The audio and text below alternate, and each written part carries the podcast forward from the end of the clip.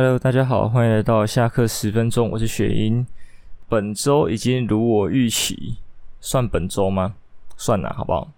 呃，因为已经我之前在两周吗？两周前不是说我预计说，呃，确诊数先维持在七十几，然后第二周五十几，然后第三周平均三十几，就像这礼拜的第一天二十八例嘛。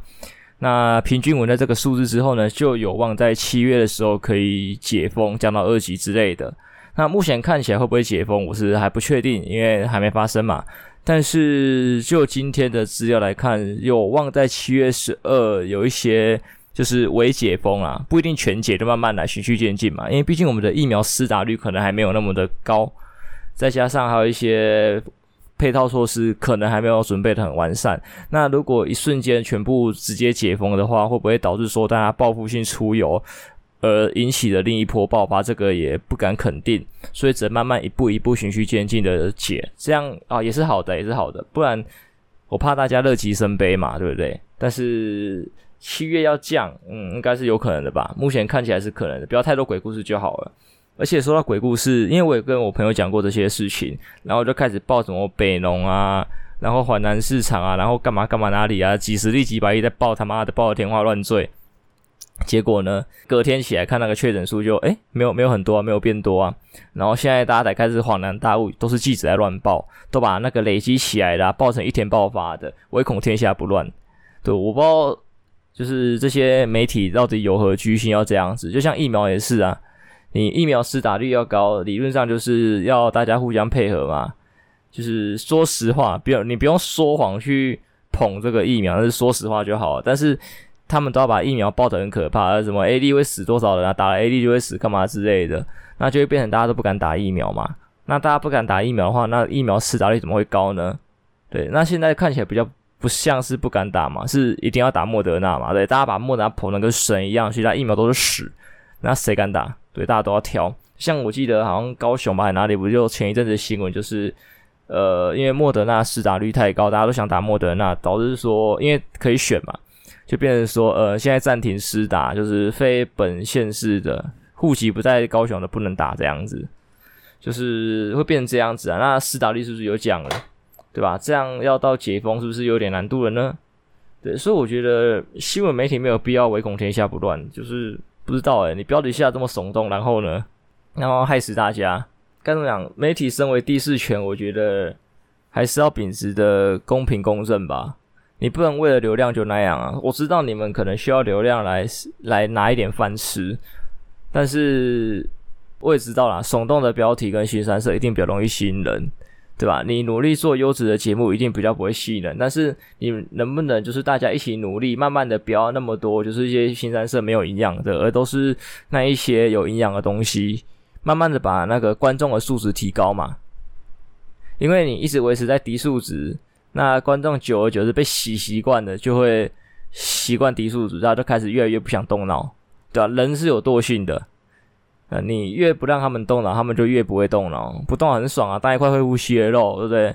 新新闻报什么很有趣的，对？报报大奶，还就看大奶，对不对？报报杀人就看杀人，对不对？大家就就那样，对吧？公民素养不是很好，那这个也没办法嘛。毕竟爽片大家一定爱看嘛，就跟电影也是一样，各种影视节目都都是吧。那种比较沉闷的、有内容，跟爽片一定是爽片的那个点阅跟收视一定比较高，这没有办法的事情。因为可能大家不一定是不动脑啊，可能平常生活也太累了，对不对？你在看电视的这个过程，看电脑电影这个过这个过程，就是在休息。你休息就不会想动脑，所以你就一定选一些无脑的东西来看，这是没有办法的事情，对，真的没有办法。好，那关于疫情的事情，大概就这边告一段落吧。对，因为像这礼拜其实还有那种，不是那种，就是那个林长佐被会长炮轰的事件嘛，还有什么嘞？还有各种打磕的事件嘛。这网络风向很乱啊，你们自由行政，我也不好说什么，因为我好怕我挺柯文哲就被打成那个四趴仔，对，然后我不挺柯又被打成绿章，好难做。但如果就单单论。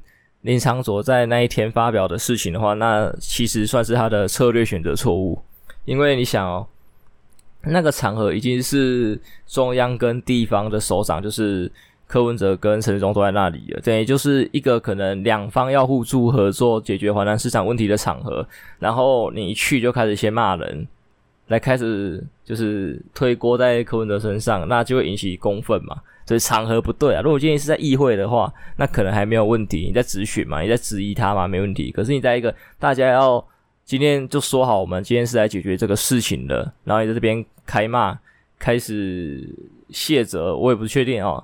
那理论上啊，你不会得到一个很好的结果，就是场面也不好看。然后很显然的，对，有一个会长很勇，就开始吐，那就造成后续有一些新闻开始报嘛，报呃柯文哲怎样，林昶佐怎样，干嘛之类的。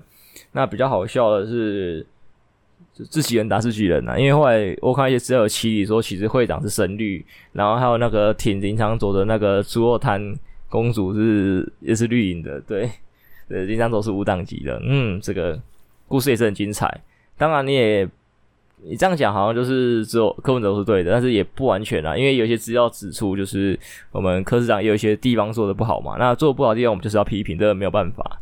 当然，就是我觉得啦，去芜存菁啊，就是那些网军在写的东西，我们都删掉，尽量不要去看，然后过滤掉，就是留。当论他这件事情做得好不好，还有为什么当下的决策这样子？因为有的时候你事后诸葛去讨论他那时候的决策，会就是你开着上帝视角来看嘛，就觉得诶，为什么他这样说这样说这样说是不对的，不好干嘛干嘛干嘛干嘛之类的。可是你在当下呢，你当下的视野没那么多嘛，你的情报没那么多嘛，你只能慢慢做一步，慢慢弄嘛。当然有些人也会提说，呃，国外都已经有这么多的经验了，为什么你会做得不好？那就要问说，我们一年前的台湾到底准备了什么？因为我们一年前还没爆发的时候，不是一直说，台湾是什么防疫模范生啊，干嘛干嘛干嘛之类的啊，超前部署什么的。可是到现在呢，我们有超前部署吗？没有啊。对，我们很多的量能其实也是慢慢的在拉起来的。这一点有没有一些可以帮他们解套的呢？我也觉得有，因为像自己在可能带社团要干嘛的时候。就是有时候也是会去预想，就是一个活动在开办之前，一个别在开办之前，我也想说可能要干嘛干嘛干嘛，我已经尽量的去准备，最尽量去做最坏的打算，或者准备一些东西。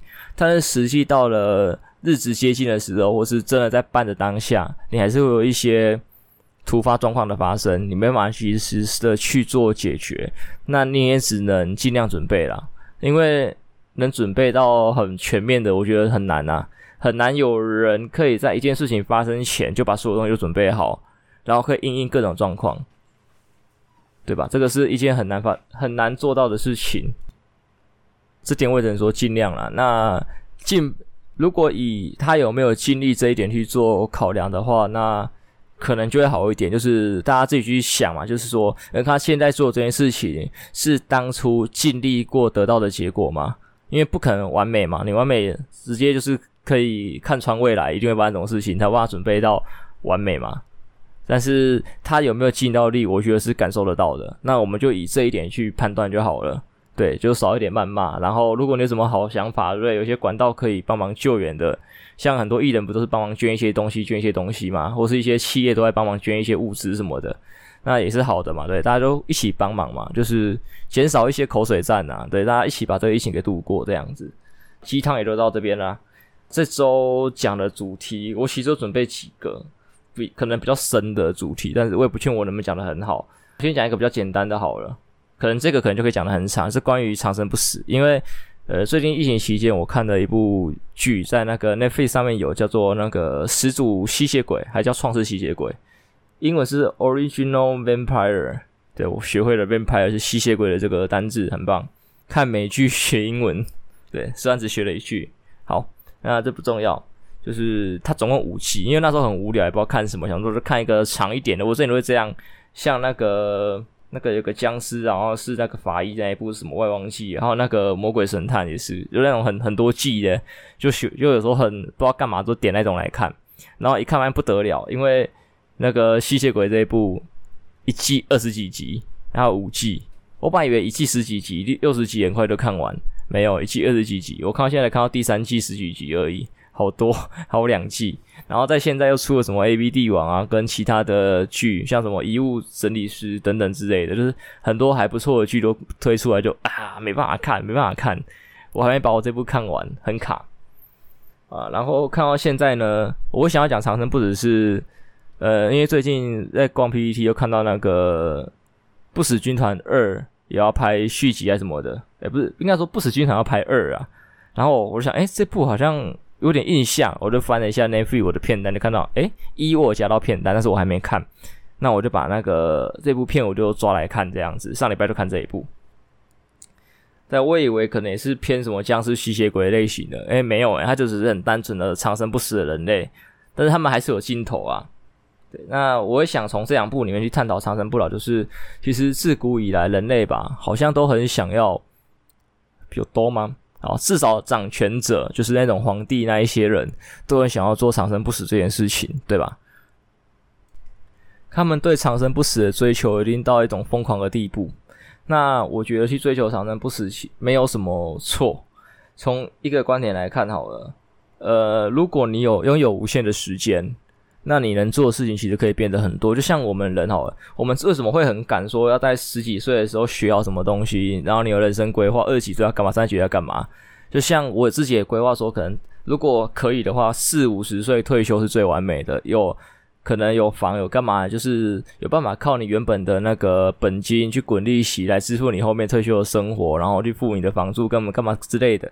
是因为，诶、你在这个年纪，你的体力跟身体还可以去让你，就是可以，可能你想要旅游，还是你想要爬山，你看你的休闲是什么，就是耗体力的休闲活动是可以应付的。对啊，等到你六十五岁退休，或是说真的经济不行，你拖到了七十岁或七十几岁才退，你可能也再玩也没玩没几年，而且你能玩的东西也有限，因为你的身体没有那么多的力量去支持你嘛。你可能想要爬百岳，那你七十几岁啊，你平常都在工作，你没有运动，没有训练，那你爬得了吗？你爬不了。或者说你要环游世界，你体力撑得住吗？撑不住。而且你不同年纪的感受其实也是不一样的。对吧？你到七十，有可能你可能只想在家里就是含饴弄孙，对，然后度过你的晚年这样。你到外面乱吼，可能也乱不了什么啦，真的啦。对，就是这样。但是如果你今天不死了呢？你不敢呢？你可以慢慢的累积财富，你可以想学什么就学什么，你可以花很多的时间去探讨事情。对，就像。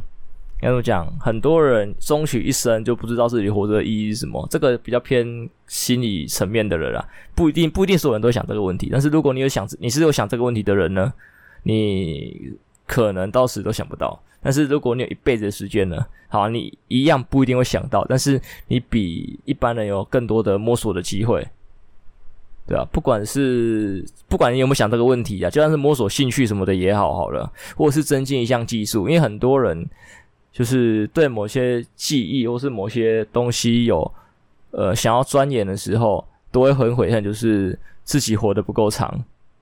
对啊，像打铁就是呃工匠们，对他们再怎么技艺高超，如果真的有幸给他活到六七十岁，还能继续做这一行，他们累积的年资也就那样。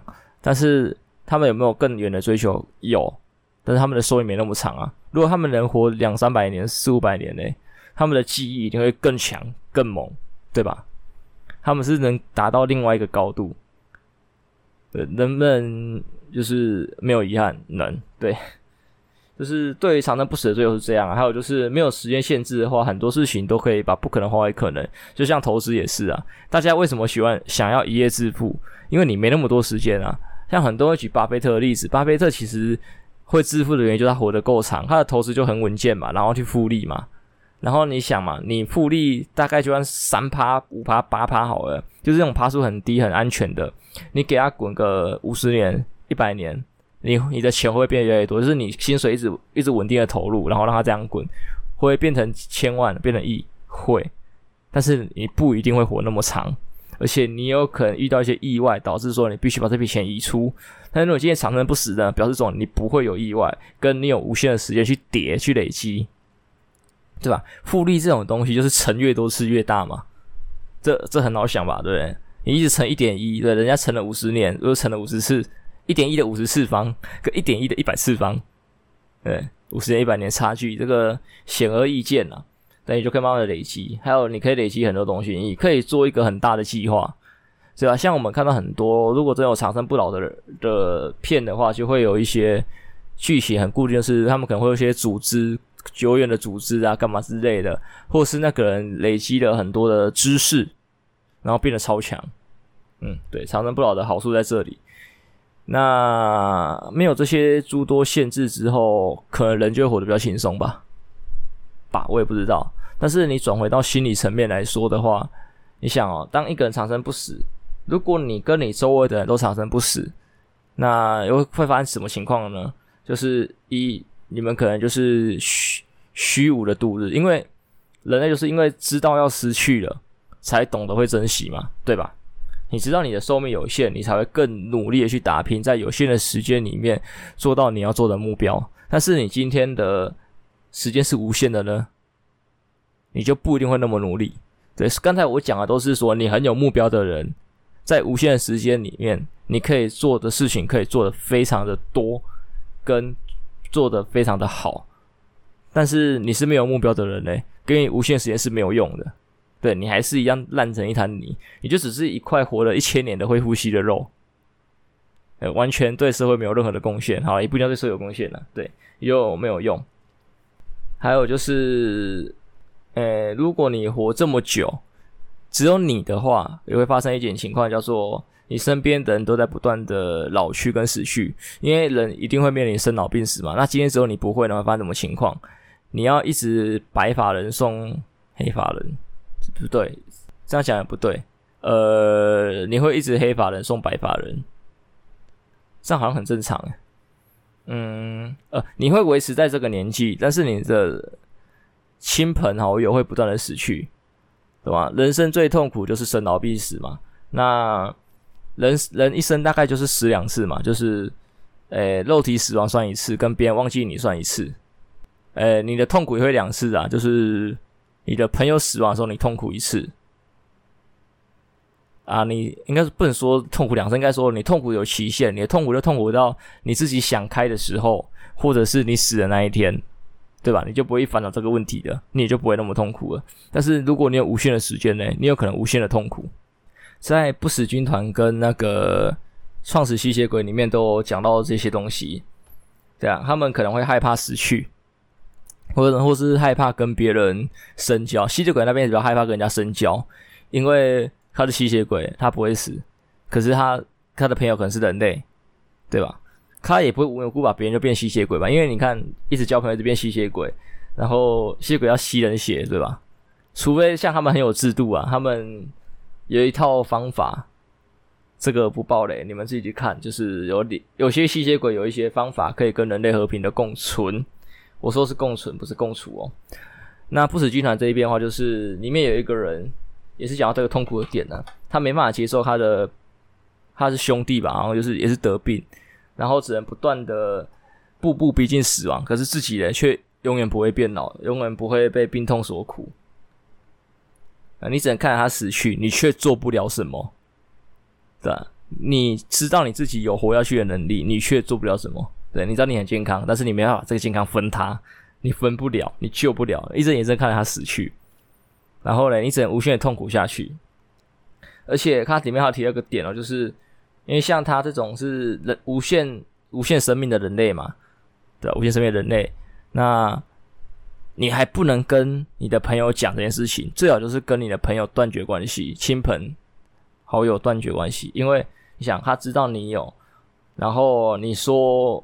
如果寿命他是正常的老死的话，那可能还好。可是如果今天他是病死的嘞，或者说他是带有遗憾的死亡的嘞，对，他会觉得说，你为什么不救他？你为什么不分他这些寿命？你为什么不告诉他长寿的秘诀？对，纵使你不知道你是怎么为什么会活得比人家久，所以像不死一样，就是不知道原因，他们不知道为什么自己会突然就是活得比人家久，对吧？但是在生病的人的心里，他们不会这样想。他们会想说，是不是你掏空包，对，想要私藏这个甜美的果实，不告诉他这样子，他觉得你是自私的，殊不知道你其实你也在痛苦，然后你这样你又被伤了一次心，对吧？就很两难呐、啊。对于长生不死这件事情，其实很两难，两难，而且该怎么讲？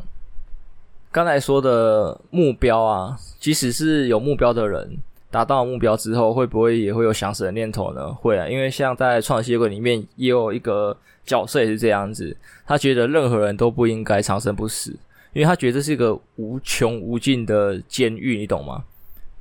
让你人生可能活了，有些人比较知足，或是可能运气比较好，对，很快的就遇到他的可能真爱，然后达到他人生的巅峰，达到他的目标，然后这生没有遗憾的。那可能这七十年没办法做到，呃，有机会嘛？对，好，他七十年做到这目标了，他剩下的他假设可以活到八十岁，那最后这十年呢，就是平淡的度日，也没有什么想法。但是如果把它延到一千年呢？哦，我觉得很痛苦诶，你已经了无遗憾了，然后你却不会死，然后一直虚无的度日。我觉是你像疫情好了，你把疫情当成是你们已经没有遗憾的状况在做，没有目标嘛？假设你不因为疫情不能工作，假设啊，不一定所有人都不能工作，但是有些人不能工作，不是你想象他们不能工作的情况，不能工作，然后，哎、不能出去交流，对吧？因为你是特殊的存在嘛。如果你公开给这个世界知道，你可能被抓去研究，或是遭到一些可能报复，对，猎巫什么都可能。好，对，就是你就孤零零一个人。一千年，对啊，你疫情你看才几才多久？一个多月，大家都快 hold 不住了。放到一千年，你 hold 得住吗？对，除非真的像不死军团里面这样，它里面有呛另外一个伙伴嘛，因为他们那个伙伴是相爱的恋人。对，看两个不会死，然后又相爱，那就彼此有彼此有那个有彼此嘛，有互相依靠的对象嘛。但是一般人不会有啊。诶，你要你要这样要多晒？像创世吸血鬼是一个家族，然后不死军团是刚好有一对，啊，他们还可能还是不同时间遇到的，对，就这样，是要多刚好？这不是每个人都得到，你要得到一个不死的能力，然后你还要有一个伴陪你长生不死，很难呢，很难，对吧？就算就算是这样好了啦，试问世界上又有多少？对情侣或者是朋友，可以一辈子不会吵架，然后永远永远都不会对彼此感到腻的，我觉得也是少数，一定都会有那些某些时候会觉得彼此有点讨厌，想要分开一下下，想要点私人空间的时候吧。对，那你们相爱相杀了一千年嘞，你会不觉得很痛苦？可能会，可能会，这我也不知道。好，好，那最后，但是如果你问我啦，我会不会想要获得长生不死的能力？我会说，我会想拿看看，因为该怎么讲，在这无穷无尽的，应该说我的生活跟我的想法就已经接近一个，呃，探索吧。但是如果我今天知道我不会死，我的寿命可以比别人长很多的情况下，那我会更。去把时间花在探索自我上面，我想做这件事情啊，我想，或者是体验各种不同的人生嘛，因为很，我觉得人活着有很多事情都值得去体验，对，但是你不一定有那么有钱，跟不一定有那么多时间，对，人的寿命是有限的，你可能有钱，但是寿命不够，你有可能寿命够，但是没有钱，你要有钱有闲，玩遍全世界难，而且你根本玩不遍，这世界之大不是你能想象的，而且啦。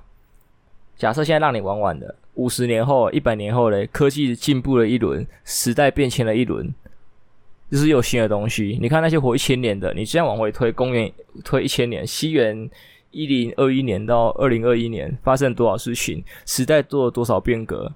更新了多少东西？对吧？你这样去想就知道了。所以，对于想要探索世界、探索自我的人，我会觉得这个世界其实非常有趣的，它还不断的变化。虽然它变化的速度没那么快，但是它还不断的变化。甚至如果你不会死，你可以组织一群人来推动这个变化，或者是观察这个变化什么，我觉得都好。甚至可以做一些特别的记录吧。因为人类之所以强大，是因为他们可以把文字流传下来嘛。所以寿命不长，但是文字跟东西可以流传下去。诶，该怎么讲？可是很多是非当事人嘛，所以在保留流传的过程中，一定会有一些误差。但今天有一个不会死的人，对，那他可以见得到所有一切的人来做这个记录，诶，这个公信力很大，而且会，我觉得会很有趣啦，就是可能不会有那么多修改吧。对，如果你势力要做这个东西的话，真世界演变史，完全不加水，现在我们读的历史啊，或是书，现在我们读的历史或者各式书籍，其实应该都是，诶、后人编撰过的吧？就是可能二手、三手、四手。那这个东西经过了历史，你也知道以讹传讹的故事嘛？就是东西经过了二手、三手、四手，一句话经过这么多次，就会被改变，那就会很多，该怎么讲？误差，误差。所以有时候在探讨历史就觉得很好玩嘛，就是可能有些稗官野史跟正史跟一些听来的对当地的谣言听来，就是会有不一样的版本。当然，这个我觉得也是去探讨历史一个有趣的部分呐。对，但是如果要对于想要追求真相或是追寻事物的真理的话，就会有点阻碍了吧？因为你也不知道相信哪一个，大概这样啊。长生不老，你们可以看看看，你们想不想拿这个能力？然后拿来之后想做什么？但是我觉得长生不老真的很孤单呢，真的要有伴，你要一群人陪你一起长生不老。我觉得人类真的是脱不开是群体群体生活的生物的这个事实。其实长生不老也一样，一个人会很孤寂吗？很孤寂啦。这没有办法，有好有坏，有好有坏。但至少我不知道诶，可以少掉很多生活上的压力嘛。即使你活得像一滩会呼吸的肉，你看我像钱好了投资，对不对？我就知道我现在就是傻傻的赚，我也不用赚得多，赚得舒服就好。然后不老不死，说不定还可以不吃东西。你看伙食费省下来，就是。没有特别想吃什么，就不要吃，然后一直往里面砸钱，往那个可能账户里面砸钱，让他去复利去翻，可是这样好麻烦哦，因为你活了一百年变人类不行诶。我现在二十岁，我大概五十岁、六十岁，外表还没变，这样就会被抓到诶。那我怎么把那些钱领出来啊？可能真的需要一个组织，应该说在很久以前就长生不老的人，应该可以慢慢累积一点。让你变换身份的能力或方法，而且像以前没有什么身份证或者是一些芯片干嘛资料，但去做你人的认证什么的。可是现在是科技发达的时代，从现在开始长生不老的人，我觉得好难隐藏身份哦。还是大家有什么想法可以让你身份隐藏住的？因为我们看过这么多剧以来嘛，他们都是可能有一些组织或一些势力有在帮他们变换身份之类的。再不然，可能就是像吸血鬼嘛，用魅惑的，对，用魔法之类的就好了嘛。这遇到任何需要身份的问题，就是用这些方式就解决了。可是，在如果是像不死军那种正常的人呢？因为像他们，像他们不能搭飞机，他们要搭那种私人的，然后不查身份的，可能跟毒贩一起的，或者是他们的据点要去找那一种荒废很久的，没人会在意的。可是他们有办法，因为他们是从很久以前就已经长生不死的人，所以他们有很多的时间去准备这些东西，还有他慢慢累积他们的实力啦，他们隐藏身份的实力。对，哇，那现在开始长生不老真的很难呢。哦，难题哦，难题哦。对，你有一千年的时间累积你的财富，但是累积到五十年就遇到个瓶颈，你要换身份，哦，难呢。感觉这个问题大家可以想想看呢，或者是你们有什么图想法可以留言吗？我好希望看到大家留言哦。对，就是爬可以做到现在二十几集了吧，还没看到大家留言，期待我期待一下。本来就想做跟大家聊天互动的，但是一直没有做成功。本来有想过再找伴呢，但是也不知道找谁来，而且我觉得录这个很麻烦，因为说真的。诶，两边隔着荧幕录，你没办法准确的去啊，好开视讯就很麻烦了。嗯，如果是工作可能还好，就是对，因为我觉得这种反弹性的东西，节目主持嘛，我们算主持人，那可能主持人就要察言观色，或是培养我们的默契。对，有时候我们一些段落啊，可能需要对方 cover 的时候，对，一个眼神，或者是桌子底下，对不对？我的手里拍他一下，告诉他。哎那个 cover 一下，对，暗示一下，抛个媚眼，嗯嗯嗯，对不对？可是隔着荧幕就很难，很难做到了。你像刚才很多段落，其实你看都是我跟你们互动嘛。但是如果有一个伴呢，就是他跟我互动，就也不是说不行啊。因为像古玩也做得很好嘛，就是他会有一段完全的 Q&A，然后跟大家做互动。那本来我的 Podcast 也想做成这样子，就发现有点难度，有点难度。可能我内容不够吸引人吧，自以为自己有料，其实没有，我也不知道。总之，慢慢努力吧，在我有限的时间里面，看会不会看到我成长的那一天吗？有限的时间。好了，那大家一样加油。有时候突然好讨厌“加油”这句话，哼，人生为什么要这么努力？对，你就短短的一百年，人生不过短短五十余载嘛。忘记有句话是这样这样讲的，反正活得快乐比较重要吧，我觉得。除非你有目标啦，没有目标都活得快乐吧。对啊，没有必要为难自己，是吧？好好享受。那本期本周节目就到这边吧，就到这边吧。我们下个礼拜再见，拜拜。